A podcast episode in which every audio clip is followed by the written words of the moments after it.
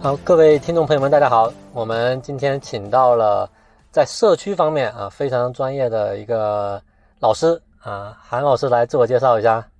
啊、大家好，我是韩旭。简单说就是我在运营这件事儿上工作了十几年的时间，从最初啊、没有运营这个岗位，那时候就叫做个人站长，一直到最近吧。所以在创业公司啊、大厂都待过，但是一直在做啊、运营的事儿。然后自己在业余时间有一些呃个人思考和沉淀，然后又把它写下来。比如说有一个公众号，然后自己也做播客，然后都叫“运营狗工作日记”。如果感兴趣的朋友可以关注一下啊哈。嗯，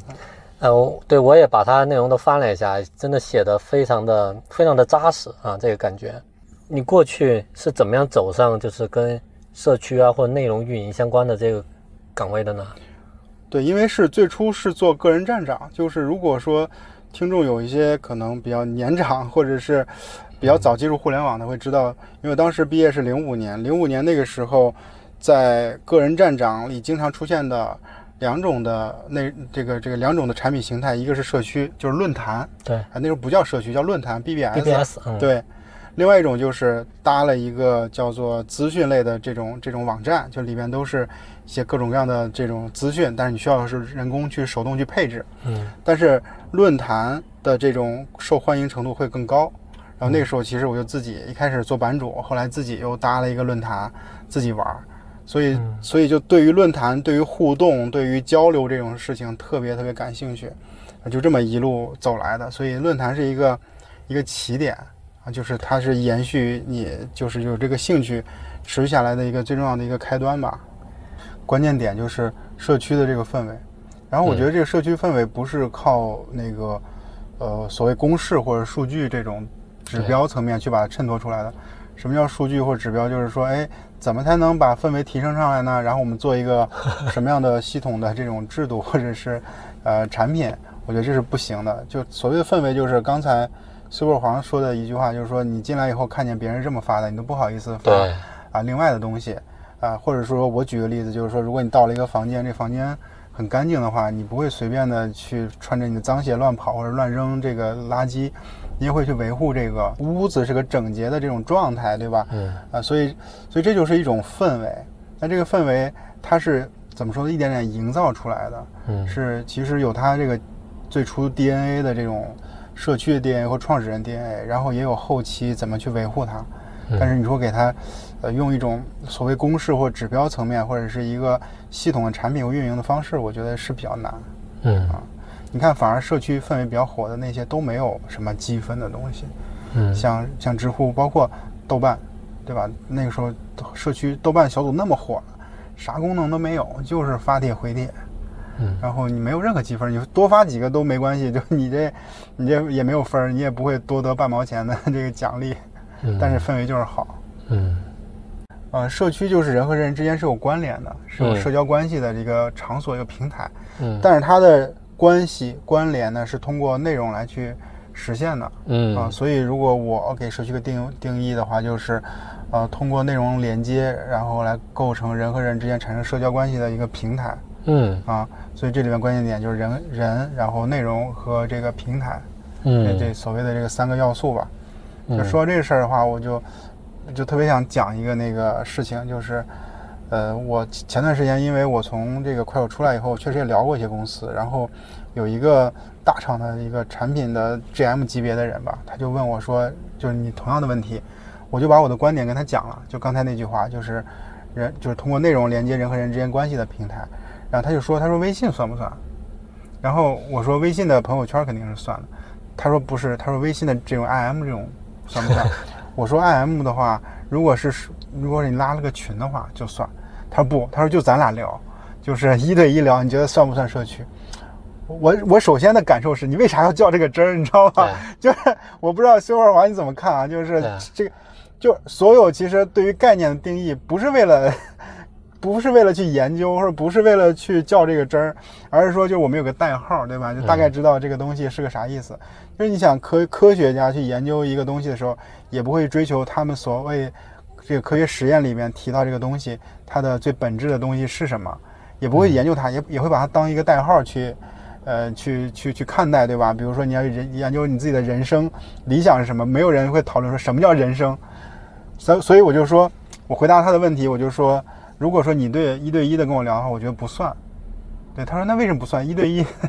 文字和图片、视频，咱俩可以互相发，不也是内容吗？咱俩有社交了吗？哎，我当时就是对这个问题有点无语哈，嗯但是能感觉他他对于这个我这个定义充满了这个呃充满了疑义哈，所以我其实背后觉得他应该是个搞搞技术出身的人，这个有点得罪了，就是啊就是搞技术出身人可能对于这个问题有点儿有点儿执念嘛，就一定要把这事儿说得多清楚。对，嗯，社区在我看来就是还是一个偏代号为主的。嗯比如社区这件事情，我后来因为去了快手嘛，然后我会发现，快手其实给自己定义是个社区，就快手内部是定义快手是个社区的。但是这个事儿在我去这个公司之前，我是没有想过的，我也不这么认为。这个我我有很长一段时间我不理解，为什么快手、B 站叫自己是社区？嗯，就在我没有详细去研究社区之前，对。我是不理解的。那你现在能说说吗？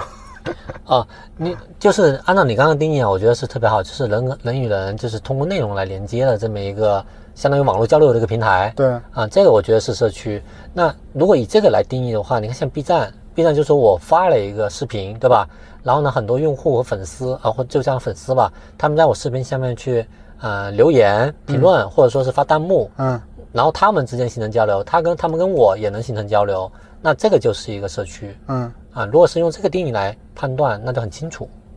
是的，是的。所以，所以我其实觉得就别较真儿，就是因为你嗯现在咱有 B 站、有有快手这些产品，但你说后边有很多东西是咱想象不到的，对你说咱们可能也会认为它是社区，这一一句话不一定能把它框进去。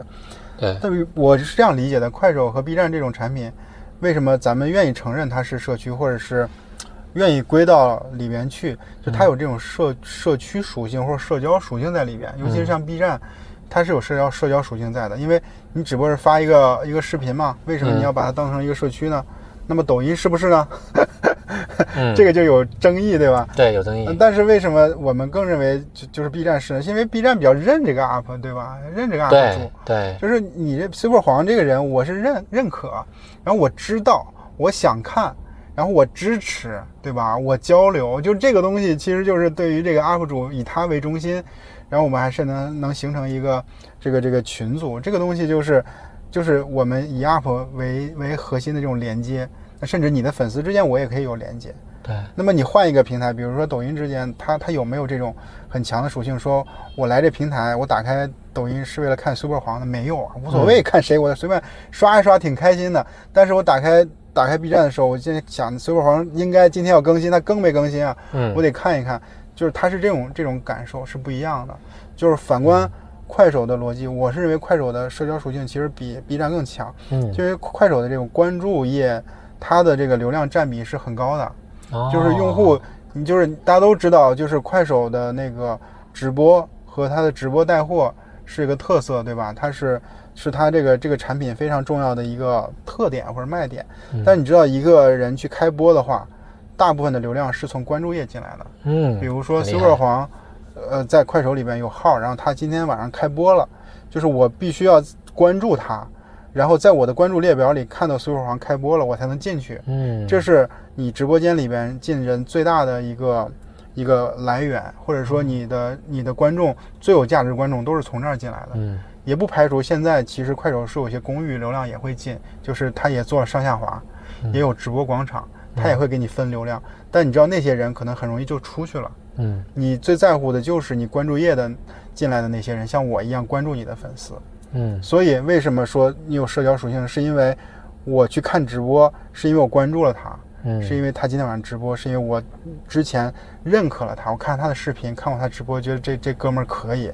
嗯，所以他有社交属性嗯啊。他就跟你随便看什么东西，那叫内容平台，就是我对是来内容消费的，对就今天看张三，明天看李四无所谓，反正就对看了， 就对平台认可，不是对人认可。对，所以顺着你这个来想啊，我觉得刚刚有点还是能聊一聊了。就是社区，首先我们给了它一个定义，但这个定义并不是说科学意义上非常严谨的，对直接拿这条线就能完全把一个产品分为社区或者非社区的，对吧？对，其次呢，是我们认为，呃，首先第一个它有内容属性，第二个呢，基于内容它会产生人与人之间的连接，对这种关联关系。这种如果两边都占的话，那我们可以认为它应该是一个呃比较标准的社区。对，那以这个维维度来去衡量，像快手、像 B 站这种又有内容啊，然后呢，基于内容人与人的连接又比较强的，嗯，那它定义上来讲，它就是一个比较比较标准的一个社区。对，啊，那反过头我们看像抖音这样的，那可能就是我们更多是看它推荐嘛，对对吧？点赞量高的平台给我推了，根据我的兴趣爱好推的内容，我更多是看内容，对对吧？我不是看看你啊，所以就是在抖音的直播间，那你来源很多，他就是会去投投对流，对对吧？看看你上下滑，对啊，如果给你把你这个那个那个窗口放出来了，那可能别人会就会进来，对啊，更多是这个，是的，嗯是的，我们刚才聊了社区，又跟社交有关系，又跟内容有关系。嗯那这里面的关联关系，我们能不能再展开一下？首先，我觉得这三个词儿吧，可它可能不在一个维度上，嗯就是，但是它是三个相关的词儿。嗯我是觉得，就是社区跟社交，先跟它来比的话，就是社区还是比较偏内容的，嗯就是更那它这个天平啊，更偏向内容一点儿。然后那个社交的话，就更偏向于人和人之间关系这件事儿。嗯我这么说有点儿抽象，就是咱们举个例子，就是比如说熟人熟人社交就是微信，对吧？然后陌生人社交是、呃陌陌嗯啊、它你会发现就是，首先这两个产品都可以直接的 IM 可以交流，嗯就比如说你在陌陌上，你也可以去找附近人直接跟他搭讪，但嗯是你会发现这么搭讪功能是有，但是这么搭讪 搭这么搭讪有点突兀，或者说没有桥梁，就是你需要建立很多桥梁去去让他们更多的去搭讪，所以像这种地址 LBS 是一种是一种桥梁，然后你可以发内容，对吧？比如说，呃，一个女孩可以发她自己的这个这个相关的视频，那它其实也是呃带来更多搭讪的一个桥梁。然后直播也是，所以在这个平台里边，虽然它是陌生人社交，但是它有很多的内容，比如短视频，还有什么各种各样的，就可以发类似微博这种东西，动态，都是去建立这种社交的。啊，嗯所以我是想表达的意思就是，如果说你要看社交的话，像微微信，还有这陌陌里边这种 IM 这种，都是属于都是属于这个这个这个社交。嗯，然后如果社区的话，就是里边承载了很多的这种内容，它的成分比比重比较大。比如说像知乎的，它就是社社区成分会多一些嗯啊。 OK 我想问你一个问题啊，嗯就是刚才其实我们说了 B 站和知乎，呃不，B 站和呃刚才我们说了 B 站和快手。就嗯是你你认为小红书是一个什么样的产品？它是属于一个社区还是个内容型产品？然后它的社交 和内容的比重是怎么样的？我我一直觉得小树有点奇怪，啊 就是你看我理解啊，因为我自己在抖音、小红书和 B 站都发，啊，就这三个是我主力的平台。对，那我觉得它在两，它在抖音和 B 站之间，啊，你看这里面之间有两个维度，第一个是算法，就是抖音肯定是强算法推分发嘛，对吧对？B 站呢，很多还是走你这个基于基于内容的一个，比如说呃用户的三连啊这些来做分发，包括它自己本身编辑的推推荐，对，啊，那小红书在中间，你比如说它的，你看像抖音经常会出几十万、上百万的这种点赞量的视频嗯，啊，小红书虽然在体量上没有那么高，但是它的，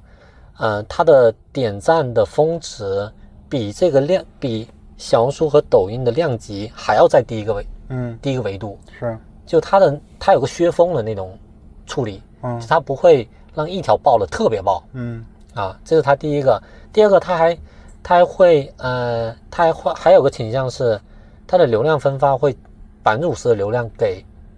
新新发的笔记，嗯，就一天内发的笔记，嗯，以及第三个，它的流量就会经常在小红书上出现，有些人莫名其妙发了一个帖，他没有任何的粉丝，他的好他的内容笔记爆了。嗯，就他很奇怪，就他他又普惠又削峰，然后又倾向于这种呃当日的新发，然后他又是算法推荐和粉丝关注，就相当于是权重有点均衡了嗯，这么一个形态嗯，啊，他就他算法成为第一个居中啊，第二个是那个粉丝粘性嗯，啊。你比如说抖音是完全没有，就很低，B 站又特别高，那小红书它居于中间。嗯就是我发现我自己的粉丝，呃，你比如说我我拉，就是我从小红书导一些粉丝到微信，和从 B 站导一些粉丝到微信，嗯我就发现 B 站这一群的粉丝活跃度极高，嗯就他们自己都玩的特别嗨。嗯那小红书呢，就是有时候会冒几句泡，嗯但很多时候它就不冒泡了。嗯啊，就它的粘性，你看刚刚包刚我们讲的，就是流量的来源，嗯啊，就是呃小红书据两者之间有算法，有粉丝关注嗯啊，然后 B 站是很很大一部分就是粉丝的就打开率极高。嗯那在呃在看粉丝粘性这块，你又发现小红书也确实在两者的中间，嗯就是。我现在没有太摸得明白这小红书，就我怎么怎么玩小红书我都没整明白，嗯然后我就发现它是居于两者中间的嗯，啊，很有意思。这个里边就是 Super 黄说的第一个点，就是感觉就是普惠，或者说他在把它流量分给更多的用户，是吧？对这平个权其实跟这个快手有点像，就是早期的快手至少是就是这样的，明确去做的。嗯它有个基尼系数这样的指标嘛，其实就是让呃更多的人有更多的是更多的人有更多的流量，就是保持大家的一个平均的收入这种状态。然后，但是我这边有个问题诞生出来，就是说你你觉得对于一个社区来说，嗯、一个头部的用户，或者是真正的能出圈的用户，或者有代表性的用户，重要不重要？嗯，比如说你提起一个社区嗯 A 社区，这里边有谁谁谁，能如数家珍，就是一下你就把这些这个 KOL 这些这些头部用户跟这个社区平台都绑定了，嗯它听起来是个好事儿。但是如果是比如说像小红书这种，它是不是现在还没有？就如果说嗯它会持续这么做下去的话，呃，就是它是想有还是不想有， 还是说它是阶段性的问题？就是你怎么嗯看这个事儿？，我感觉他不太想有，啊，就是因为很多明星入驻，他其实他可能他有推广，但他不会把很多流量给到他嗯啊。你比如说谁谁谁入驻的抖音，肯定是大幅大量宣发啊。嗯那个罗永浩要来做电商了，天天恨不得不呃刘畊宏天天把流量往直播间里砸，嗯就他不会干这样的事儿嗯啊。就我觉得这个事情还挺奇怪的。比如说我我呃，比如说之前有一个综艺节目是，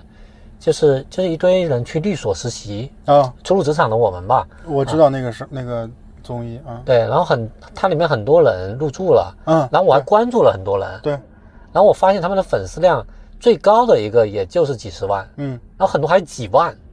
就他没有把大量流量砸到他们身上，嗯然后更多还是他有一定的流量扶持，但他也不会给到特别多，嗯，还是跟他那个平权普惠这块有点关系明白。啊，嗯，比如比如从你的视角来说，你可能不是快手用户，但也没关系，就咱们业内讨论嘛。你认为，呃，快手希望孵出来这个所谓头部的用户吗？或者说，快手希望孵出来他们自己平台认为想孵出来这批用户吗？呃，如果像你刚刚讲有经济系数这种指标来看呢，我觉得快手它的价值观可能还真的是，当然这肯定会变化，但它在早期它一定是想让所有人都能够在上面去分享他们自己嗯啊，这个跟那个小红书是还是蛮接近的。嗯就小红书它的内容调性可能更多是讲，我希望任何人都能上来分享我们小红书认为一些好的内容嗯啊，这内容可能是说你装修的心得，嗯啊，你去某个景点玩的一些攻略嗯啊，这些内容只要它有价值，我就给你一定的流量嗯啊，那就会导致你就会在素人的时候，你就会有非常大的一个快感嗯啊，你就会对吧？你就更愿意在这个平台上面去产出内容。嗯那所以，所以就是，呃，从小红书来看的话呢，他可能更加希望这些素人，就是这素人肯定群体更大嘛，嗯让这些素人愿意在这个平台上面去分享平台需要的内容嗯，明白。啊。对，明白，就是我来说我的观点啊，我觉得是这样看这件事儿，可能要分开来看。一方面就是社区它自己的这个，刚才这个咱们讲的什么，这个平等普惠或者经济系数这些，这些可能是它社区存在或者它自己的一些呃导向是吧？它自己的一些原则的东西。但是如果你问你问他，他是不是希望有一些头部的这个这个作者出来的话，应该还是愿意的，因为它是有价值的。它可能这两个是分开的，所以我个人有一个点是说，可能平台它猜测啊，我推测就是它不一定是不推，他可能是他的能力 也有问题，哦，就是对于小红书来说，他并不一定说不想让某个明星或者是某一个人特别火，呃，而是说他是不是真的有能力让让一个人火起来。刚才我问这个快手这件事儿也是一样的，其实快手其实内部很想推一些人能起来的，哦，啊，而不是说我们听到的就是那些家族的人，其实嗯还是有些我们认为有些价值观比较符合，或者是说有些新的人出来，其实是很很需要的。但是你看 OK 修伯黄作为业内的一个从业者，其实不太知道，呃确实是因为也没有推出来谁哦啊，这是所以我理解它是一个能力问题。那对于小红书来说，它是不是也有这种？有就可是能，能力问题，就是说他其实也想推一些人出来，但推不起来。你想推起来人，他他他这事儿有有些好或者不好，好的地方就在于说你这个平台有个符号了，比如这个嗯对人他跟小红书，或者说这个人跟快手，他特别搭，他没有坏处啊，就是嗯是就是那些呃本身的这些平台的。呃，受众他会觉得说啊，你这个平台出来这样的人，我很开心，是我很满意，我很我对你很满意， 对，我会我会去使用它。然后那些没有使用这些产品的人，他会知道说，哦，这个人对应了，这个人从这个平台出来了，是一个挺挺挺牛的事情。那嗯他对这个平台有认识，我可能以前没用，现在就会用了。所以我我会怀疑说，这两个平台没有没有能力。他这能力并不一定说是是一个多大的批评或者贬低，而是说它的内容生态、内容平台可能就这样。但你可能砸流量，你人工去只是人工去干预，人工去给它推流量，并不一定就能带来很好的效果。嗯总不能总总不能因为去推一个人，把握整个这个流量生态这个玩法全变了，这不可能。他只不过是要拿自己能拿出来的资资源去推，比如说刚才 Super 黄说的那个那个职场的综艺，你别说这个了，你在呃之前应该是脱口秀吧，应该是脱口秀大会，其实是跟嗯小红书是有合作的，嗯小红书应该是买了冠名的。呃然后那些那脱口秀的那些人其实都入驻了，你看他们的这个效果怎么样？我嗯觉得好像也不是特别好。你嗯说他不想推吗？我就不信了。你花了这么多钱，嗯，但是所以说你总不能凌驾于你的生态之上去是去推啊，所以这个是能力问题，不是说简单的去批评他们。 嗯啊，哎，你说这个我倒想起一个点啊，嗯，就因为因为我自己在职场里面这一块算算有有一定用户量的啊，对，然后跟他们官方也加了一些这个人，啊，然后比如他们有些活动说，哎，Super 你在你自己在站外，你有什么可以宣传你是在小红书入驻啦什么，我会给你一些流量。我还我还哦，问他呢，我还问他们说，哎，这个跟我自己在小红书站内，因为他他也可以去买那个推广量嘛，嗯，我说跟那个玩意儿有什么区别啊？他说还不太一样，就是我们给你的这个流量扶持呢，是我们内部认为啊，这个流量转化可能效果会比较好的一种方式嗯，啊，我们给你这样来定向推一些流量。嗯，哎，我我觉得这么一想，那也确实是哦，因为这个东西他说是他们最新才认为公认效果比较好的一种方式，那说明以前他们还有其他的这种对吧嗯，流量分发的逻辑，发现哎这些效果好像都不行，嗯，那我是不是再换一种新的这种推广的路径？你是说你这次有新的是说这种推广流量的方式是吧？对，就专门推你嘛，啊，推你的内容嘛，啊，估计他们内部也会评估，对吧？比如比如说曝光都给到我，那发现哎大家都不看，对，明白曝光了但是没人看，那说明对吧？明就白扶不起来嘛。嗯，这个可以从那个这个这个内容平台官方的视角去说一下，就是这个流量分成两种，一种就是说作为创作者，作为内容创作者自己去买，比如说像抖加，嗯还有这快手叫粉条、嗯粉丝头条，这些都都是可以那个那个创作者自己去买的。嗯然后另外呢，官方可以从内部也会给也可以给你，嗯就是相当于内部来去给你做投放。嗯啊，理论上这两个东西内外是一样的，但实际上很多平台在做的时候，它的优先级不一样。它可能 就是说，外部的商业的粉丝头条，或者是商业的抖加，我不知道抖加是不是一样的，应该快手的粉条应该是不太一样的。就是说你在外面买的效果会更好，啊，哦尤，其是给电商去买的效果会更好。然后内部去投放的，其实效率没有那么高。就包括视频号也是一样的。其实视频号我其实不是特别了解，但视频号官方其实会给我有有一些那个呃视频的一些推流的。推荐是呃吧？哦对，它它叫加热嘛，它那个词叫加热，就是它应该是一个内部的给你推流的一种方式，就它应哦该是从内部给你做投放，人工的去做投放。但理论上我也可以通过我的那微信豆儿去买这嗯种商业的这种、这种这个流量的投放。我不知道它这两个流量是不是一样，我感觉嗯发展到一定程度的时候，它不一定是一样的。嗯嗯，这个其实就是怎么说呢？呃，作为官方来说，它可以把这个流量作为一个运营的抓手，比如他想跟嗯 Super 黄建联，是希望 Super 黄问按照我期望的方向去走，或者干点啥事儿，他得给你点啥。他其实不能给你钱，他得给可以给你点流量，但他给你的流量一般都是曝光，嗯，就是曝光对他会不会点呢？对对对，就是会不会爆出去呢？比如说给你，呃，两千的曝光，呃，然后它一定是定向个人群，比如说定向，呃，随便说啊，定向北京的，然后这个产品经理，但是嗯他可能哎，北京产品经理呢就没有 两千个就没曝光爆不出去，那这两千个可能就爆了一千，那这一千就浪费了。然后嗯，这曝光的这一千里边呢，又觉得呃 Super 黄这内容不咋地，或者是我不感兴趣，可能就三百个人来看，那那七百个人，那那没办法，那嗯，官方会说，那黄老师不能怪我， 我都给你了，嗯这七百个算你自己浪费了，所以他是这么个逻辑。对，你这么一你这么一讲啊，我其实想到其实有一个话题是，社区对流量这个分配是什么规则？嗯然后它这种分配呢，对内容和对创作者的影响又是什么？啊，我觉得这个话题也挺有意思的嗯啊。比如说我们刚刚说这个小红书没有头部的 KOL，呃，对我刚的我刚的观点可能是我我个人的理解是，它也没有把太多的流量分给头部。嗯然后你刚提了另外一个特别有意思的观点是，就这些流量或者这些曝光给到头部，它它这个生态可能也撑不起来，对，就大家也不点，那对这个你也有很很大的一个麻烦，对所以他他们最终的一种选择，可能也是基于他们也推过了，发现推不起来，对所以他们会选择哎那那收回来嘛，对，啊、嗯或这者个说就很有意浪，思。或者就浪费掉了呗，对对就对没哦没不然用上，对，就像你把我你老把我曝光，那四五线人根本就不看产品的内容，对，那曝光也白过白白曝光，对吧？嗯是是，所以这个就，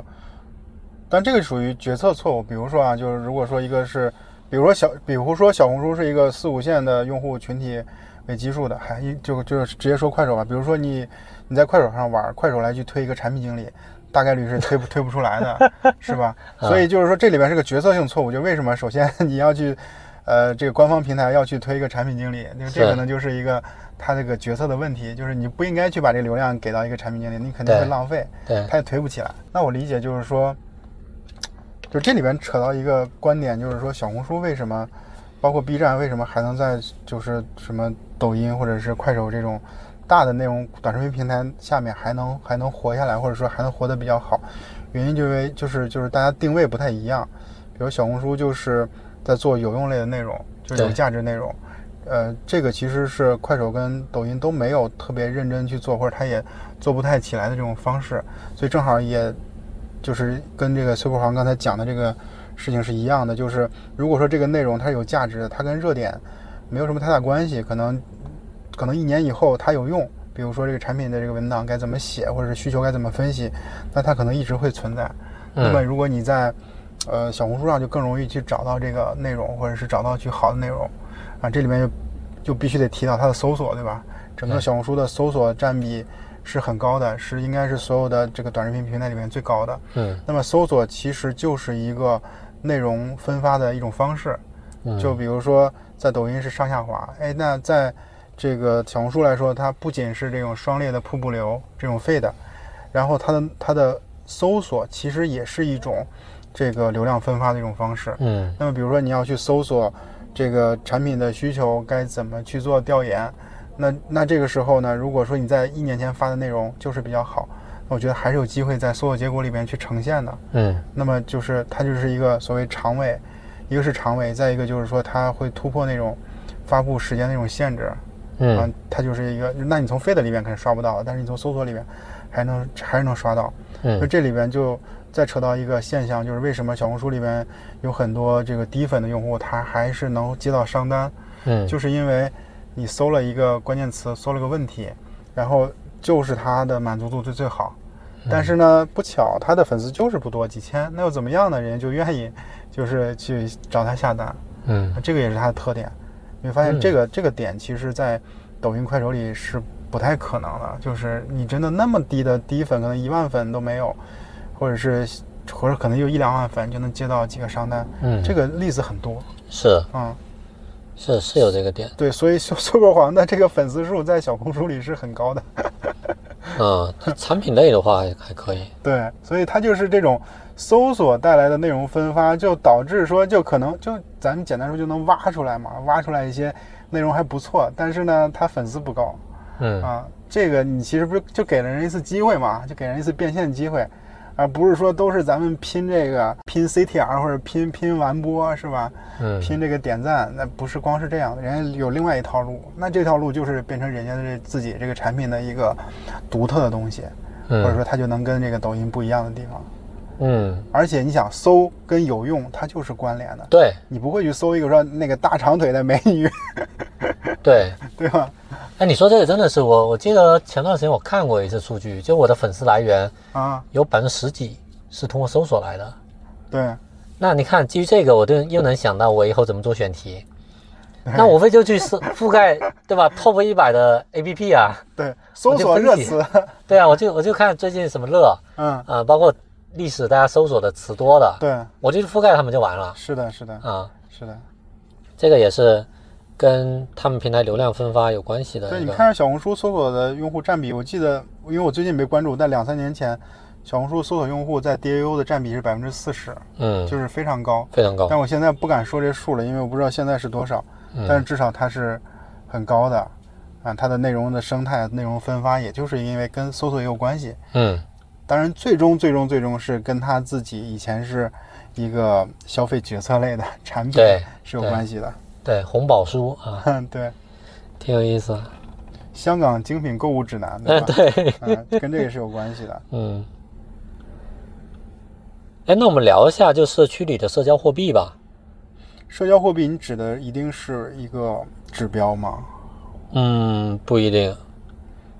因为我看，因为我们之前聊过，你说社交货币，比如说类似于点赞，它是一种社交货币，所以我会把它理解成为，会一定是指标吗？如果不是指标，还可能是啥？我我其实对这个问题不是没太没太深入的去想。嗯，哎，或者就举个例子啊，比如说我在抖音上啊，我们首先视觉上看到的，或者说我们在看到一条视频，我们双击的时候，它是那个点赞会变红心嘛，嗯啊，然后另外一个是，我发现我自己，我我自己投了投过几百块的抖加，嗯在抖加的结果页面和建议页面里面，它会讲，呃，它有两个指标，说这两个指标如果好的话，通常来讲你的抖加投的效果好，啊、一个指标是，呃，点赞率，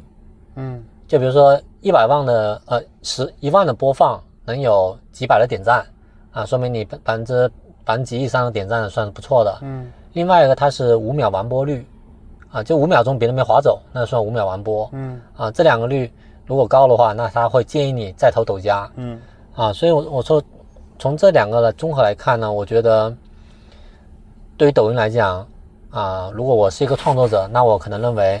嗯，点赞是我的一个社交货币，嗯我内容的社交货币，我都可以讲。你看我的这条内容十万点赞了，嗯我很牛逼嗯啊，会会这个意思，因为这个嗯数据别人也会直观的能看到嗯，啊。我是觉得，比如说是类似于上下滑这种产品，你不管是抖音还是其他的，它可能都是这个指标，就它可能不是嗯特别有，呃，社区社区的差异，因为你上下滑的话，哦它自然要看你的，呃，完播以及看你前几秒钟，只不过说你哦是三秒钟还是五秒钟，可能别的平台不一样，这个是重要的。然后，如果你是个瀑布流，比如说小红书，你的小红书的封面做的一定是非常好的，那么快手也是双列的。那么在双列里边，是那个封面很重要，就是因为它是要有个 CTR 嘛，所以啊说你只能是看封面去才才去点，所以 CTR 就变成其中一个指标，然后再有完播是吧？再有什么分享哦转发，那其实就是单列，人家是单列就一定有完播， 然后有有这个三秒、五秒啊，什么十一秒，哦，然后如果是双列的话，一定有 CTR，这这个可能是，呃，跟它是的内容展现形式有关系。啊对对对，它它这个就是它这个是能说得出来的指标，然后也不一定有决定性，但是可以参考的一个指标。但这个指标跟哦产品形态有关系。很有意思。啊对，那假如说快手，因为快手我记得有段时间它有一个内容形态，好像就是那个单列的对，现在现在是有的。啊。嗯那现在如果在这个里面，那可能它也是对吧？比如完播差不多啊、点赞是可能比较重要的指标。对，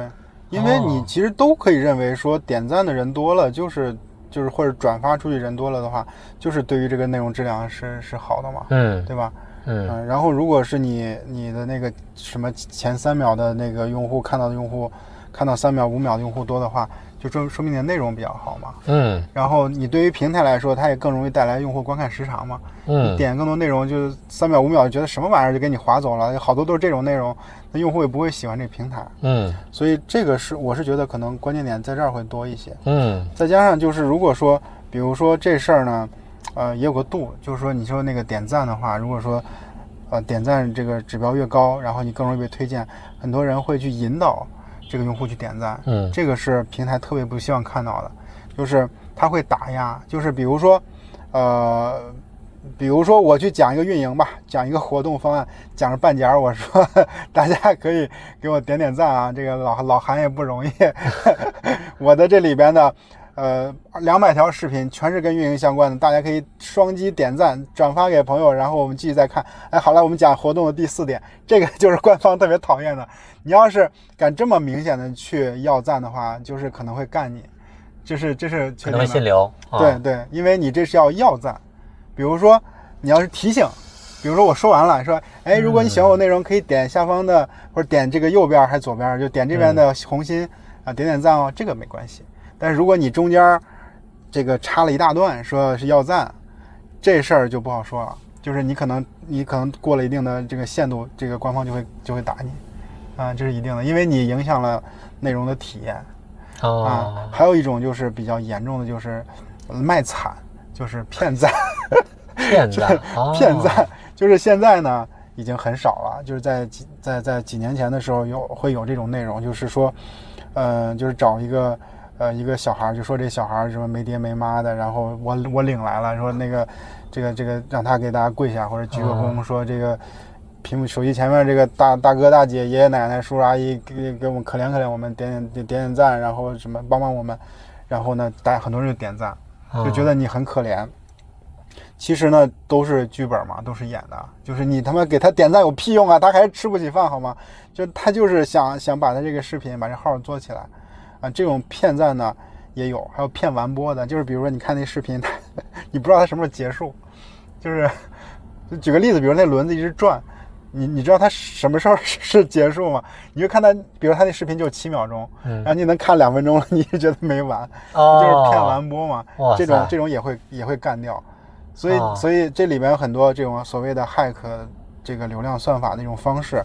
它这个就跟那些指标是相关的、嗯啊，所以其实官方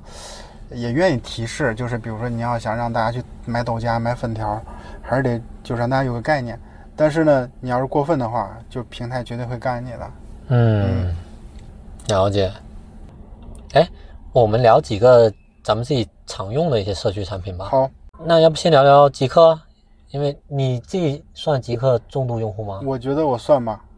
我算，就是我啊每天呃经常刷，就会刷很多次，几十次 都会有。哦我可能这么每天这么频繁了对，每天我应该会至少发一条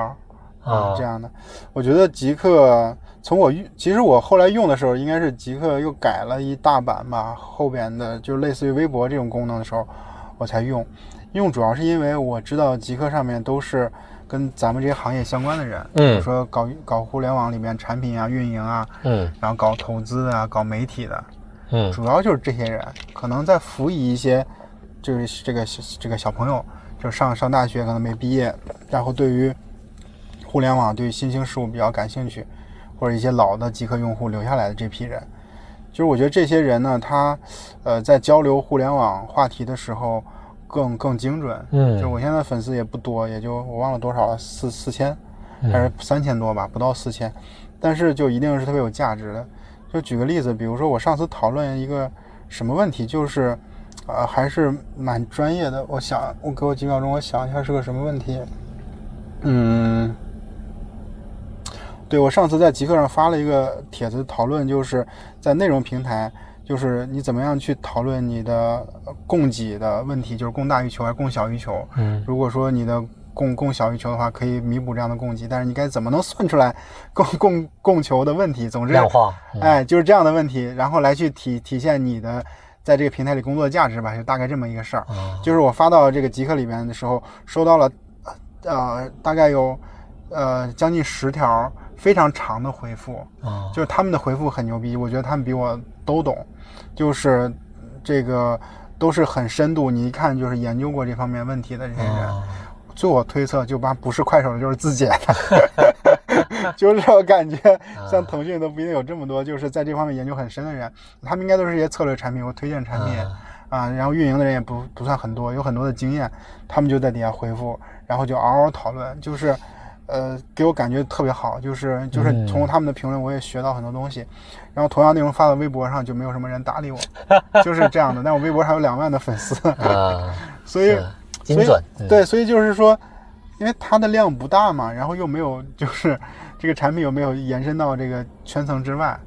嗯啊，所以我就觉得说，对于咱们这样的人是有好处，就是交流起来就更方便一些，嗯，啊，更精准一些，啊，不会有人看不懂你的话，然后再对嗯去喷你啊，这个就能同频一些啊，对感受会好很多。嗯，是，你说极客其实无非就是他有一些，呃，通过这个话题然后来组织起来的圈子嘛，对吧？嗯但我觉得它只不过就是组织话题的一种方式，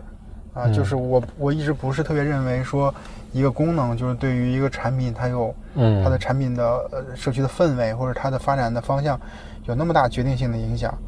我觉嗯得不至于。哦，我觉得有两个两个观点挺有意思的，嗯我我原来在我在 B 站发过，就是我说极客嗯产品体验做得特别好啊啊，就它有很多细节嘛，啊，比如说你这个是读书会的帖子，它那个点赞不就是个图书嘛，对啊，播客的是那个耳耳耳耳耳麦嘛，对对对，就有很多这种细节。嗯然后还有一个内容，我是夸我说极客它就是，就是我我深度分析的一些极客，比如从用户、产品这些角度去分析，嗯然后就有人说，哎呀，super，你能不能多分析一些大厂的产品？他说，我说大厂的产品呢，会细节上要做得更完善，啊，就是我我就觉得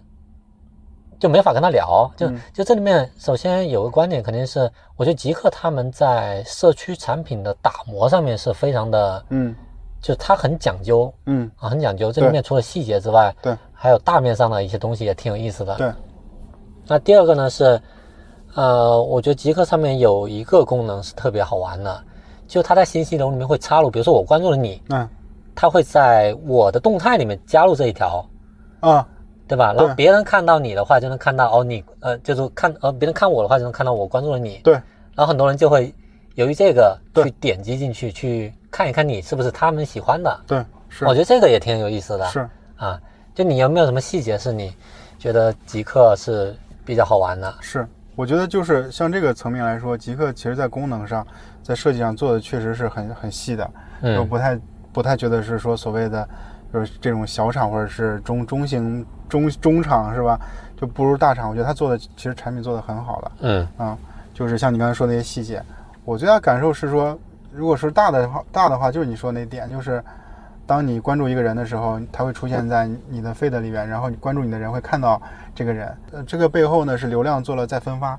呃，举个例子，韩旭在极客上是有十万粉丝，哈，你的那么梦想，对。那么我关注了随本黄，如果随本黄今天刚来，嗯那么它的页面至少能能被能得到几千的这个浏览是很有可能的。嗯那这个就是说我通过我的流量再给一个朋友做了流量的分发，对，它是一种流量分发的这种这种这种模式。嗯那这个背后可能还会发生什么呢？比如说有有有老韩，然后有老黄，然后我们几个人成了朋友，而且我们几个人都很大。那其实我们可以掌控一定的极客的流量。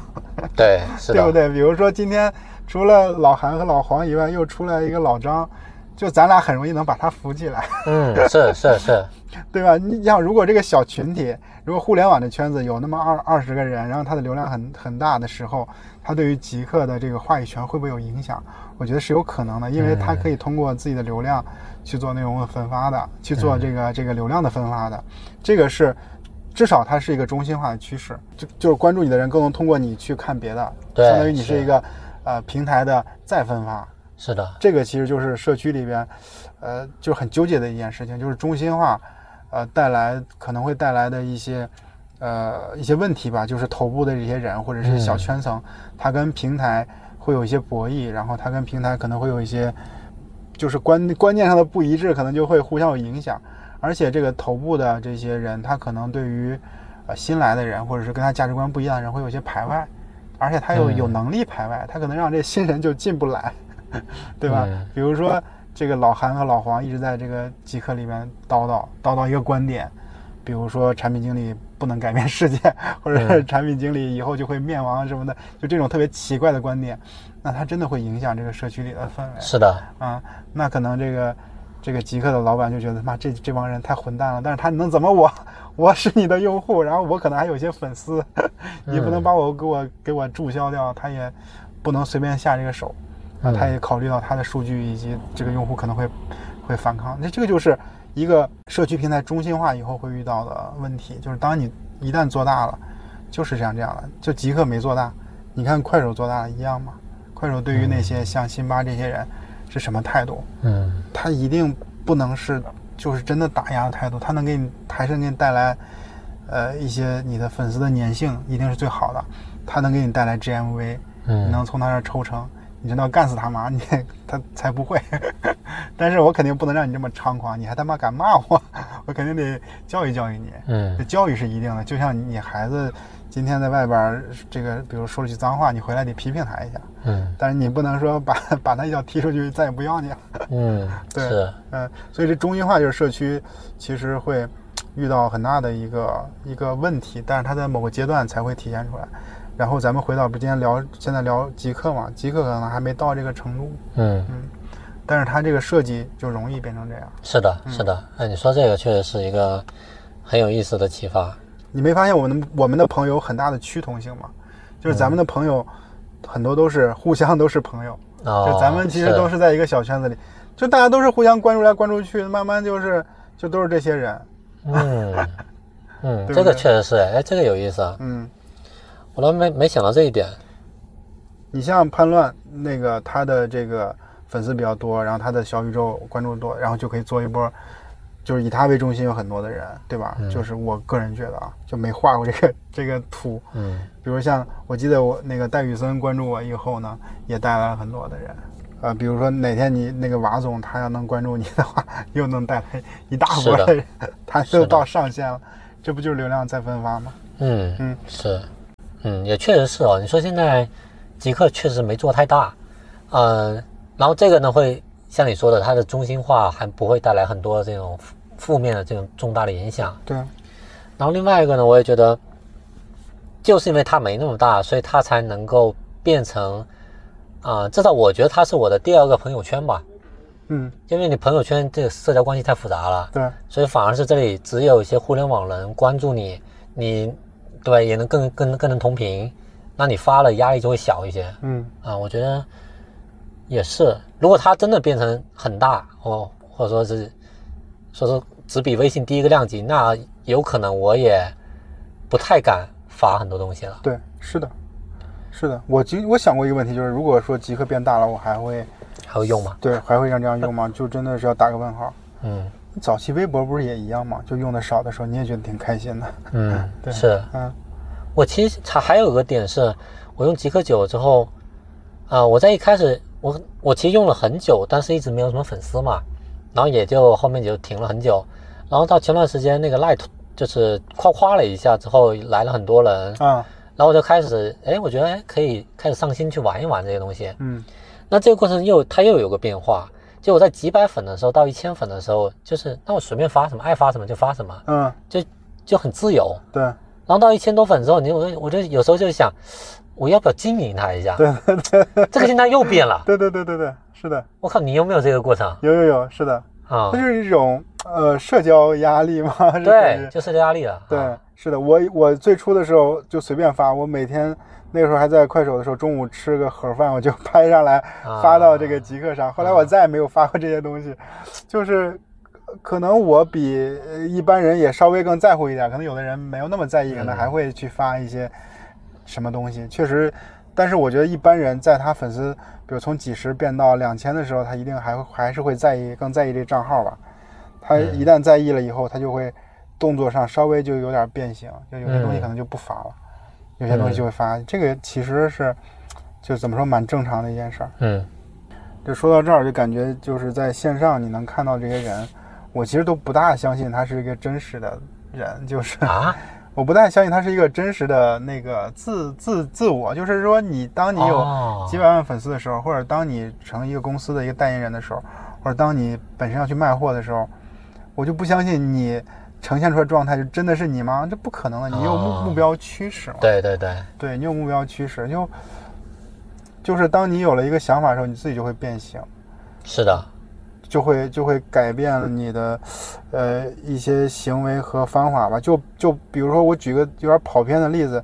就是以前在公司写文档的时候，写完以后，老板就说你这个东西写的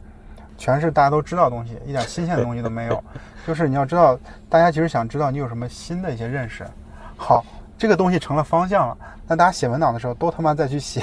我我有什么新的认识？但是你知道你没有那么多新的认识，嗯或者说你不会每周都有新的认识，但是文文档每周要写，你说会不会编？我就是说你、嗯你这个成分里边有没有百分之二十是他妈编的，或者说你自己还没确定，还有不是特别确凿的，只看到了一个现象你就把它写归纳归纳成本质的，绝对有。就因为嗯你有个目标，就是我要写点新鲜的，对，然后我有压力，然后我不有压力写的话，嗯我他妈开周会的时候就被老板批。就这个就是，当你有了一个目标的时候，就会影响到你的行为，然后你的行为是就不再，但是你还会以一个真实的这种状态呈现给你。你说我这就是我自己啊， 我就这样的，我把我什么好的货什么都都挑给卖卖卖给老铁，但实际上是不是这样的就不一定。对我发现真的就是在社区里面，一旦一旦你在意了你的账号的形象，比如说你有粉丝了，你想给他们展现更好的自己，嗯，那你的那个社交压力真的就来了。是的，我前段时间，我我我发过一个极客帖子，我说我想做一个实验，嗯就是那谁不会涨粉儿嘛，我就那我就只发干货嘛，啊，啊，很精炼的干货。然后在那之后，我就每天就想，我操，今天我应该发点啥， 发点啥牛逼的话。嗯，后来憋了几天，我发现不行，好像这样就是就你完全变形了。对对对对对，是哦，的就觉得这个确实是这个实验也让我很清晰的意识到这一点。你那除了极客之外，你还用什么社区比较多？我用的比较多的就是极客、微博、知乎。知乎啊、对，现在开始用一些视频号，就是还都是去分发我自己生产的一些内容，嗯所以啊，所以极客算是有社交关系，因为我我确实有很多的这个朋友在这个里边嗯，啊。你认为抖音是一个社区吗？那么如果不是的话，你认为抖音是个什么样的产品？那如果它是这某一类产品，有没有谁是跟它是同类的产品？就是这个问题，其实也可以聊一下。我感觉在社区和内容上，它可能还是非常大的偏向于内容这一侧嗯啊，因为就是就我自己理解啊，抖音它这一套，它就是用一个非常极致的算法逻辑，不断的去筛选优质的内容，嗯并且把它大量的曝光给其他人。嗯，啊，所以我们会发现，每过每隔段时间就会有一个头部出来对，啊，特别大的号啊，对特别流行的内容，或者说是你会发现同一段时间有一样的音乐，嗯或者说一样的呃爆款内容，嗯就反复出现，比如说刘畊宏的什么对吧，《本草纲目》，对就各种各样的就出来了。对那这里面就是它是极致的用算法去倒逼这个创作者不断的去产出，在这段时间里面所有用户都喜欢的一种内容形式对啊，所以它是更加偏向于内容。对，那在这个后面呢，就是我们看的就是，对吧？我们不断的滑，不断的就是去找，哎呀，我们觉得嗨的内容啊，就、嗯就杀时间了嗯啊，所以我觉得它确实要非常的偏向于内容这一侧。嗯。啊，当然他也会做什么，比如说，呃，这种群聊啊，可以私信啊，嗯对吧？可以关注啊，嗯但他就是说，他的天平是严重掰向于内容这一侧的、嗯啊，这是我对他的理解。嗯，我是这样理解，就是其实对于抖音的这个解读，其实行业里很多了，就就不再说重复的观点啊。我有一个比喻是说，我把抖音看作成为一个呃一个商场或者一个市场，比如说它就是三里屯儿太古里，它就这个地方呢，我们可以用来去逛街。我们知道这个里边有很多很多特别特别好玩的，然后以及精美的这种店铺，我可以来这儿转。只要我来到这儿的话，我就可以逛，应接不暇。然后在逛的时候呢，我就一家一家的呃去看，但是呢，我可能也记不住每一家店铺的名字，但是反正我想来逛的时候，我就会来到这个地方。那么这个地方呢，其实就是抖音这个产品。那么我逛的店铺呢，其实就是它里边的这个内容。那么我这个人呢，对于它这个店铺来说呢，就是流量。嗯其实那个店铺呢也不在乎，呃，我留不留下或者我再不再回来，反正店铺会会会认为我只要在这儿开了店，那就会有源源不断的流量嗯从这儿过。那对于他们来说，就是流量多了，从我这门口过的人多了，我能抓住来进来买一件衣服或者吃顿饭的人，就可能会更多，对吧？嗯这个就是它的这个流量的逻辑。所以通过这个情况来看，你就能看到，就是在抖音上，如果你要做呃做带货或者做直播的话，你可能需要加大你的直播的这个时长和的频率。原因就是什么？就像你刚才说的，在这个市场里边，你作为一个店铺，你开门的时间一定要长。嗯对吧？如果你只是 每周二、每周四晚上十点开门的话，你指望有多少人进来，对吧？你转化一转化你就没有了，所以你最好啊，就是周一到周日每天都开着，嗯那那不就意味着说，呃，你在一直在直播，然后你就经常在直播，然后经常去发短视频，那这样的话分到你的流量就会更多，是吧？然后转化就更多，它就是所以回来说，它就是个流量生意。这个流量生意就是说，它让这个来逛这个商场、这个市场的人会变得很多，然后让让这个市门市也变得很多，嗯就它就是提升提升阅读效率，提升这个转化成消费的这种效率。它效率越高，然后看的人越多，然后商铺越多，嗯，所以是所以它是这么个逻辑。比喻过去了啊，就是说说到抖音本身，就是它在效率这件事儿做到极致，就是内容分发的效率，然后以及比如说商业变现的效率，它比其他的内容产品都好很多很多，这是它牛逼的地方。但是凡事都有反面嘛，效率的反面就是你的社交一定是弱的，嗯就是你想，比如说你今天去相亲，然后见三十个女生，然后这效率绝对高，嗯但是你 记不住那三十个人对到底是谁，你也他妈也不在乎，无所谓， 反正我挑出来一个差不多就行了。所以，所以效率的反面就是社交就会弱。所以嗯你看，因为大家都沉浸在他那个上下滑里边，不太会点关注，不太会关注说这个条视频是谁发的，嗯这种情况就比较少。在双列的情况下，你挑选一条内容的时候，你是经过你的判断的，就是对他一定认，你就一定认可他。对你认可它，这意味着什么？就是你投入了成本。就是说我觉得它这个不错，我想看一下。那当你投入这个成本的以后呢，你更容易认可它，嗯对吧？当比如黄老师看到了韩旭的内容，你决定把你的手指点向我的封面的时候，其实你是对我的认可是，你有行为。那么你更容易看到我内容，是更容易觉得嗯，老韩这人不错，然后你就会点到嗯我的个人页里面看一看我的内容。如果都不错的话，你很有可能点关注。嗯所以这个它这个操作这条线是这样的。那嗯么如果说你在抖音里边的话，你管他什么老韩老李的，全给他划过去就完了。其实对你你自己开心就行了，因为你没有耗费这个成本，你没有这个决策，你没有这个行动嗯啊，这个是呃不一样的地方。所以它这是它效率背后带来的反面的东西。嗯啊。哎，你这个我想到一个例子啊，就是有时候我我跟我媳妇儿经常一起看看抖音，啊就看她手机上的抖音，啊我就发现，哎，怎么就是连续看几天，发现哎，经常刷到相同账号的视频，但是呢，这个视频他没关注。哎，我就我就琢磨，哎，我说媳妇儿，你这个还没关注呢，怎么天天我还看到 他？我是不是应该关注一下？哦哦，还没关注呢，我点一下吧。啊啊！但是但是你已经提醒他了，对对你是一但块他儿没说的意识到。对，哎，他就会，我们我就想这件事情背后的为什么，其实就是有这么一种可能，就是因为我我们都把那个视频都看完了，对啊，算法就已经知道了，我很喜欢它这个对东西，对它就不停的给我推。对但是我更多是看这个内容，我不是我没有说，我就想认识在这个账号背后的人，对我想更快的，哎，这个不错，那我就看，啊，嗯看完我就划下一个，对就我一直在看的内容，就没有像你说的那个，就是我看了封面，我选择了，我点进去，对对吧？我投入了，然后我想看一下，哎，这个人他是不是还不错，我再关注一下他，对对就没有这条链路，对，是的。嗯是的，其实这个也是抖音做的好的地方嘛，因为他发现嗯你一直在看他，你喜欢你喜欢他，但是你没关注他，无所谓，他就推给你嘛，对因为你对本身是在他那个推荐列表里边对，啊、所以这个是他其实他算法做的好的地方，是是是，就是因为他其实也是在怎么说也需要权衡，如果你在推荐，如果你在公寓里边。经常去推给你可能会很感兴趣的人，你就更不会点到关注里边去了。啊，对吧是是，有但这个但是有问题可能你这个这个策略的优化就能带来这个用户时长提升，对于产品来说，对于它这个产品来说也是有价值的，嗯，对吧？？其实这个挑选的逻辑，我觉得大家就是会忽略或者是没有特别呃把它当回事儿研究，就就咱换个例子就很清楚，比如说，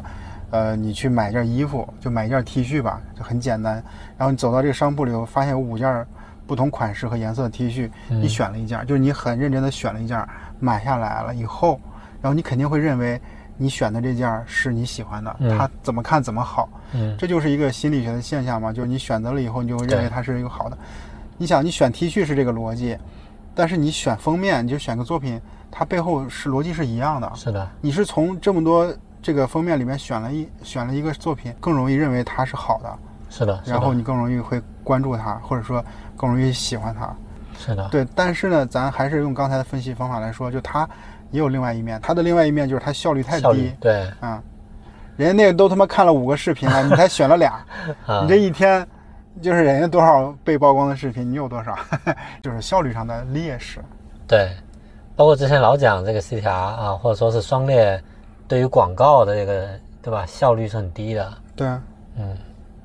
就社区规模天花板这个事情，我就记得那个 B 站陈瑞讲过一个，就是他说他坚决不做成那种纯的那种社区哦，啊。他说这里面最大的因素是，就他不希望这帮人都聚在一起，聚在一起就很容易，比如说对吧，这个这个规模就上不去嗯，啊。这应该就是就是说论社社区做不大的一个很重要的原因，就这帮人全聚在一起，所以 B 站它的逻辑，就我理解啊，它就是把这帮人分散到了各个内容下面嗯，啊，所以这帮内就是比如说我跟你，我们呃可能都喜欢足球，啊我，们都看一个足球 UP 主的视频，啊，我们最多只能在下面吵，嗯，吵来吵去也只是在这个视频下面，对，不会说像那个对吧，我又发一个帖，你又发个帖，大家一起把一个论坛给弄得乌烟瘴气对对对啊，有可能有这么一个意思在，对，我是这样看，社区能不能做大，有没有天花板，我感觉是。是有这个问题的，它可能很难做得很大。简单来说，一个是你可以看现在那些社区最大的是哪些，然后以及有没有新的东西出来。现在我们公认的最大的社区，无非就是微博，呃和这个知乎，包括快手这样的产品。嗯包括 B 站，也就做到这个这个程度了。但是它其实也做了很多很多年，就是一直也没有什么太大的变化，或者是没有什么挑战者出来，所以可能做到这个程度呢，也就差不太多了。而且这些刚才说这几个呢，都有一些变种，比如说快手，实际上它是个短视频平台，只是我们把它归到社区里边了。嗯嗯，对，然后这个知乎呢有它的问题，但是它已经做得很牛逼了。比如说，它能去跨越多少个品类，都能很成功的去做拓展，这是它做得好的地方。呃，社区有个问题就是中心化属性很强，就是你很难去阻止社区的中心化。就是所谓中心化，就是说它的这个文化更加中心化，就是文化是说这个社区体现的价值观，然后它的话语体系都会往一个方向去走。这个呢，就是在在一个同样的一个平台、一个圈层里边，然后它慢慢会沉淀出来的一种一种东西，嗯对吧？比如说，我们会认为说，在社区里面如果有一个符号，这个符号能出圈儿，就认为你的社区牛逼。比如老铁六六六、双击六六六，这是快手的。那你现在已经到处都说了，这是就是快手它文化牛逼的地方。但是它的文化牛逼意味带来说，这种价值观也会慢慢的去往中心化方向去走。嗯然后他的话语描述方式也会有。他这种呃中心化带来什么呢？新人来了以后就听不懂你们说的是对什么，对，或者黑说化，对，或者说我理或者说我理解不了，我不认同。嗯那其实你对于新人来说是一个驱赶，然后是一个这个婉拒， 你想把他推出去了。你是推出去以后，你怎么做起来呢？它就像一个漩涡一样，越来越往中心走的话，你很难去吸引更多的人进来。呃，这是文化上的问题，就是更中心化。另外一个就是刚才说的，就是这些用户这些话语话语权更加中心化，它都是集中在一小波人里边。这一小波人他一定是排外的，或者他一定是只吸纳去支持他的人，这个其实就会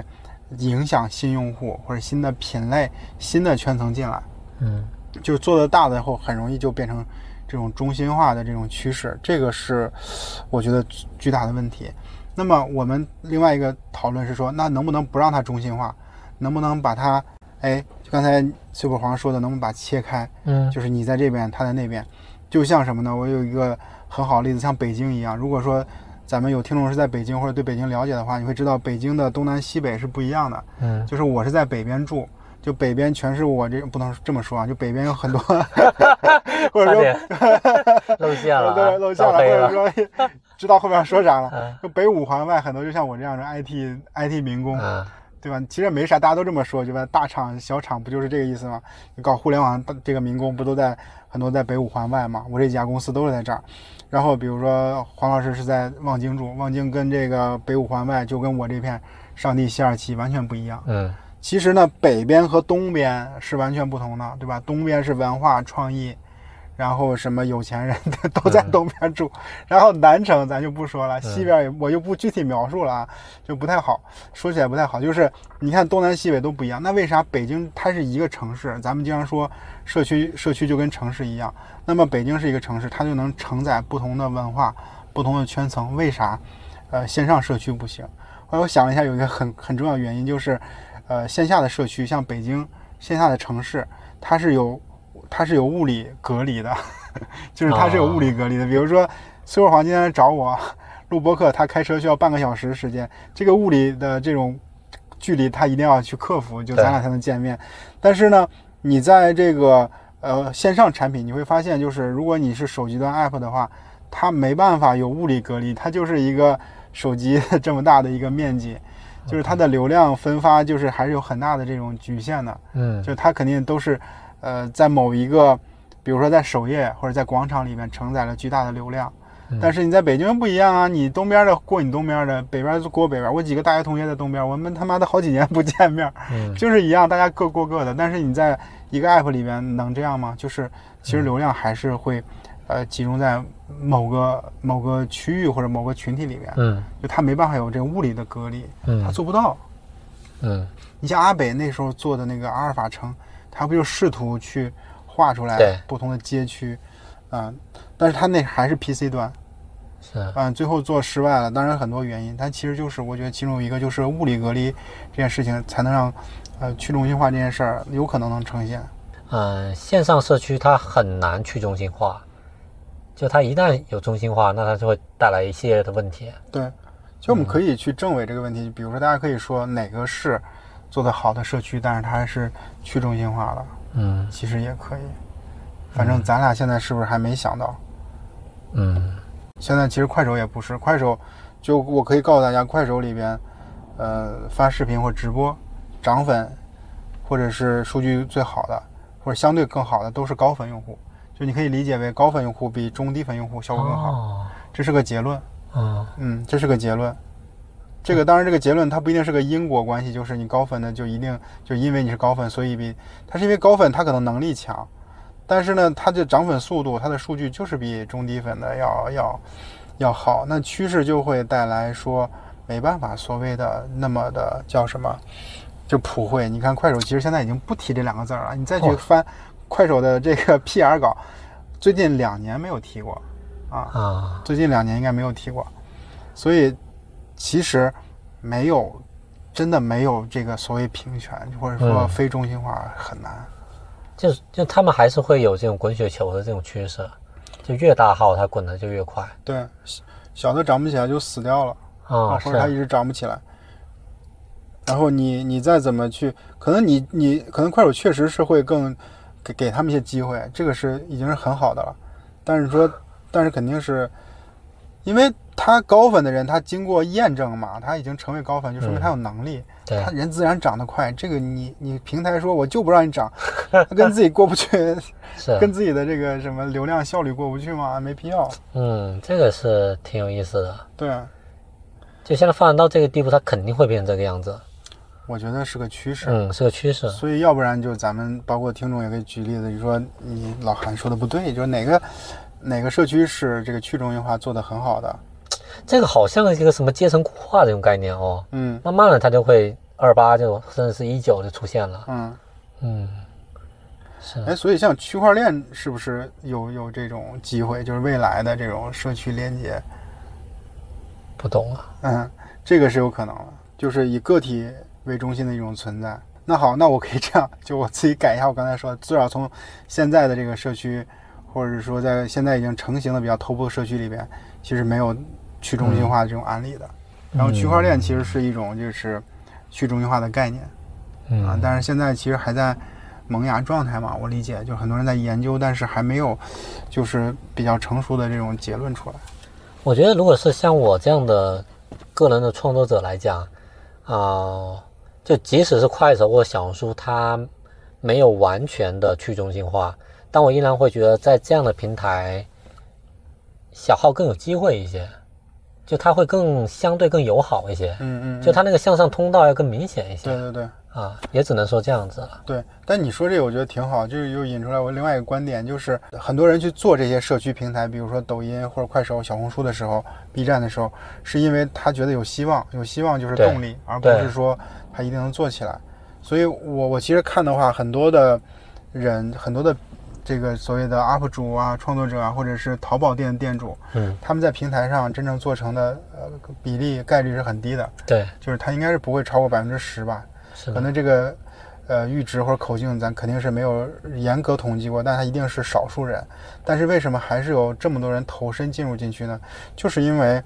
呃成功的人士、成功的案例，它有这种被效仿的这种作用。是嗯，所以就看见说，我操，他居然可以，嗯，隔壁老王可以，我比他差哪儿了？我也行，就我老子也做。就这种其实是一种，他给了你信心，是啊、其实官方我觉得最大的价值就是你给他信心就好，你不用都把他扶上去，你不可能都让他们赚钱的。今天老黄来了要赚钱，明天老老韩来了赚钱，哪有那么多钱让你们赚？就是有一个人赚了，就是大家觉得有希望，然后做不好是我自己的问题， 我做的不好，我错了。哦，你这个我真的可以可可以好好讲一讲，嗯就是我从去年六月份开始到现在一直在做抖音啊，嗯但是在去年的呃下半年，我的重心一直放在抖音，嗯是因为你看这里面首先是生产有数，他们组织大家说 all in 抖音，那这里面为什么 all in 呢？不断的你会看到有些人爆了，啊，对吧？一条爆十万粉，对这是真实存在的。对，而且它不断会激励后来者说，哇，抖音都是钱，对，抖音只要一条爆，你这个什么什么一条顶一千条，对吧？很多这样的声音，那所有人都会去想，我能不能也爆，我也有机会，对对吧？就像那个买彩票一样，对，所以很多人都投身进去。对那到后面我发现一个问题是，肯定是有能成的，但他不是我，或者说我我我不相信这样的这种暴富的神话，就我认清了这个东西了。嗯我反而是相信，呃，B 站、小红书这样，它可能它会照顾这种底层的这种呃，就普惠嘛，相对普惠，就那个上升通道更明显。那我那我就变成说，我只要努力，我在小红书我就能涨粉儿嗯啊。那不行，抖音我发，小红书、B 站我都发，嗯那我就看哪哪能成嘛。嗯后来我发现，哎，只要我发那个小红书就有量，啊，我就慢慢的就会移过来了。是对吧？就因为我发现那个上升通道，哎，在小红书上我只要努力，我就有回报，嗯那我就慢慢地到这来了啊！我就不像原来我就天天去赌博嗯是啊，就是我觉得这个对创作者的影响还是挺明显的，是所以很多人他就会觉得说，哎呀，我在那我只要去小红书发，我是个素人，我的文章也能爆，对吧？我一千粉可能也有也有商业的单子嗯啊，就很多人他会就会进来，对那我觉得这个确实是就官官方平台就给了大家希望，是啊是，你看，就是咱们对这几个平台，咱们都可以有一个一句话的印象。比如说抖音，刚才说你说它很容易爆，就嗯，是有有这种暴富的梦想，其实很容易，感觉是有机会能实现一样。对，然后像小红书，就是对于低粉用户，其实都有可能接到商单，对吧？我是这么对理解，它里面有一些有用的内容。对然后对于 B 站的话，它用户粘性很强，然后对对你非常认可，嗯，对吧？然后对于这个快手来说，老铁经济，然后里面有辛巴，然后家族对 赚钱，就是每个人其实每个平台都有这种一句话的介绍，其实就是对于这个社区社区的认识。然后这个一句话介绍其实都是这个平台标签，也都是平台就是给给这个大家创作者的一些希望。嗯啊，如果说你认可这个希望，你就会去做；比如说你不认可这个希望，啊，比如说你认为你自己肯定不能像家族一样去去去挣钱去带货，可能你就不会去做快手。这个就是它的这个这个这个这个价值，或者是它的这个呃成功的案例，它的效仿的作用就在这儿。嗯嗯，是，所以，所以我觉得对于官方来说，比如说对于平那对对于这个抖音来说，老黄去做了。嗯我觉得就可以了。就我我其实管不了那么多，我就希望你们都来试一下这个平台的繁荣，就是各方都来我这儿去耕耘，它自然就会跑跑出来一些嗯好的案例。嗯，创作者来，消费者看，品牌来投，嗯渠道服务商各种都来这个来来去服务我的这个整个的链条。嗯那我做一个平台，一定是一个最好的效果。啊嗯，是，嗯，哎，这很有意思。所有角色都在我这儿有利可图，这是牛逼的地方嗯啊。嗯，确实是。嗯，所以这个是可能抖音其实远比其他几个平台好的地方，就是这这这句话是能在抖音上是能说出来的，但其他平台都不一定啊，都不一定。就是这就叫所有人都在都在你身上有所图，就是靠着你吃饭。你说你强大到什么程度？对，嗯，我抖音确实是这个很很夸张，所有人都觉得能去挣一桶金，对对对，然后所有人都去投抖加，对啊，是啊， 哎呀，真的太牛逼了，很佩服。哎，差不多我，我们我觉得还可以再聊一个话题，好，就这个话题应该是你，嗯、你会比较熟的，就是如果你作为一个社区的产品或者运营，啊，在你的成长路径上有什么能力或者什么因素是比较关键的？就我觉得，因为至少在我的定义上，社区是一个以内容为载体的一种呈现人和人关系的这种平台，所以内容是很重要的。所以我觉得，对于呃这个运营同学来说的话，至少对于内容的理解能力或者是鉴赏能力啊，对于内容的拆解和它的呃这种泛化能力是很重要的。就是说，比如说你要能理解这个社区里边什么样的内容是容易火，然后什么样的内容是不好的，你容易你要把它干掉，你要打压它。然后什么样的内容是你应该去追捧的，或者是应该去作为案例去呈现出来的？这嗯个东西你要有自己的理解。然后这个理解呢，不能只是停留在你心里边，就是说老子觉得牛逼，这种不行，这个开会没法聊，就是团队是要协作的，你要让别人理解，所以你要把它拆解成一些呃一些可理解的、一些可量化，甚至说呃能把它客观描述出来的一些条件，比如说这个内容是好的，哎，是因为什么？啊、哪些哪些原因？这些内容是不好，因为哪些原因？这个其实我们在快手做过这样的工作，啊，它理应是可以把它拆解出来的。嗯就是每个品类，就是分品类，我们把它都拆解出来过。嗯就这个是对于内容的理解和鉴赏，这是一定的。因为我大概知道有些人对于内容他是没有这种敏感度的，就他可能觉得都差不多，嗯或者说呃看得很力度很粗，这种就不太行。第二的话，运营同学需要对于这个行业有比较深入的理解。这个行业是说，嗯，你所在的这个这个社区，或者说你负责社区的这个品类，啊，它在这个行业是怎么样运转的，这个在呈现到社区里边，它又是不一样的玩法。比如说，随便举个例子，你是个做法律的一个品类的负责人，那么你在抖音、快手、小红书，然后 B 站的时候，你必须要知道，哎，法律的这个律师这个群体怎么去看短视频平台，然后律师这个群体本身它是怎么这个论资排排位的。呃，律师里边谁是牛逼，谁是不牛逼的？牛逼的人是怎么划分出来的？嗯啊，这个律师的人里边，谁是这个有流量，大家都认可的？那然后谁是很有权威，他一出现，大家都跪到他石榴裙下的？这些东西你必须要知道，对吧？然后比如说以前你作为一个律师，你是怎么给自己接案子？然后大家成立一个律所，在百度上去投放 ICM，对吧？然后呢，去算自己的这个单个获客接到一个电话成本，算 ROI。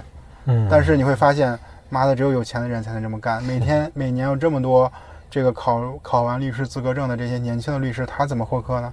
嗯呃，这是不是一个你能去去落地的机会呢？你让他们都来说，告诉你们，你不要再去投百度了，就百度你也投不正，对吧？嗯你可以在这个短视频平台做，然后可以发你的这个视频内容，然后这些人可能年轻人网感反而要比三四十岁的人要更好，然后他们就可以在直播啊做短视频，是不是就更有可能能拼出来？嗯嗯，你作为平台方，你作为一个平台运营，你无所谓，还是那句话，你不用他们都火。然后这律师里面哪有一个人能火起来，不就不就火了吗？对嗯吧？像抖音不就是有有那么一个，这个这个律师就火了，包括刚才黄老师也说这个这个职场综艺那里面是有个嗯律师的，我忘了叫啥了。就他们其实都是在自己领域里面，因为短视频，因为内容是的火起来的。嗯，那它就是一个很好的案例。那么你要做法律的话，你就知道它这个东西该怎么运转。嗯啊，然后呃，知道这个里面关键角色他们之间的关系，甚至你要知道谁瞧不起谁，谁鄙视谁，就这些东西都是一样。你把谁拉个群，你该拉谁不拉谁，或者说你这群就不应该拉，拉完以后一定会吵架，一定会嗯骂，哦会骂你，这都是有可能的。所以这是运营对于行业的理解我觉得这个也也比较重要、嗯啊，对于行业理解、内容理解。嗯嗯，然后第三个，我觉得可能就不只是运营需要理解，就是产品可能也都需要关注。就是你要把社区看成一个平台，这个平台的话，我们不是一直在讲，它就是一个经济体嘛。经济体的话就是有供需，然后供需的话就是内容的供给和消费嗯。然后呢，内容的供给和消费你该怎么去看？因为作为运营的话，可能主要是关注于供给侧。那么供给侧的话，你应该是让供给如何更繁荣，如何去补供给的短板，如何去让供给更健康，然后让好的出来，然后坏的识别把把它打掉，哎，这些都是你要有识别能力。嗯那它都建立在呃对于平台的理解上，所以这第三点就是平台理解，平就台理我解我大概就是这这三个观点。 ，OK，啊，它有一点我感触特别深，就是你必须要做进去，你才能体现出来你对这件事儿理解。而且很多你对社区理解，它在外显出外显的这种状态不太容易看出来。是就是说你你可能你只要写个特别牛逼的文章才能体现出来你很懂，但是你可能懂的人不一定都能写得出来，就是这个或者写得出来的人不一定懂，就是他是总是不不画等号的。所以你要真的想去很理解社区的话，必须自己沉下心来，沉下心来，然后去多跟你的用户交流，多理解这个行业，然后多理解他们的这种关系，对，这种其实就很重要。所以扯到这儿，平台就是首先得懂些经济学，懂一点经济学，对吧？然嗯后社区的话就懂点社会学和这个心理学。我就觉得这些东西可能作为一个运营来说，至少它需要掌握一些是有帮助的，要不然他看很多问题、看不看不懂、看不透啊，嗯只管看到一些表面的东西，他理解不了。嗯嗯挺有收获的。嗯就是你看这里面，就是我觉得纸上谈兵和真实干过就是不一样。嗯嗯，比如说很多东西，我在我在想找一个社区专家聊之前，嗯我把这个我写这个文档就是为了做非常充分的准备，嗯然后在在看完你的东西之后呢，我就觉得我原来准备好像就很浅，嗯然后再到跟你聊了之后，我就发现，哎，原来我想的东西很多时候还是挺表面的，就是因为你是真正干过的，然后我呢就是半吊子啊，然后或者说我只是作为一个呃社区的用户、一个创作者，嗯单一的角度去理解的嗯啊，所以就是回到回过头来讲，就是回过头来讲，就是社区这东西真的太需要功夫了，嗯就是它真的很需要我们去沉浸的投入很多东西。是啊，然后再抓住你刚刚说那几个关键点啊，内容啊，啊，行业啊，对吧？或者说是你甚至要懂一些经济学的这些东西、社会学的东西对啊，这些我觉得还真的是蛮必要的。是的，那咱们今天聊得差不多行，差不多了，那天聊了不少。 ，OK。那观众朋友们，我们今天就聊到这里啊，感谢韩老师的时间，好，谢谢黄老师，拜拜。嗯，拜拜。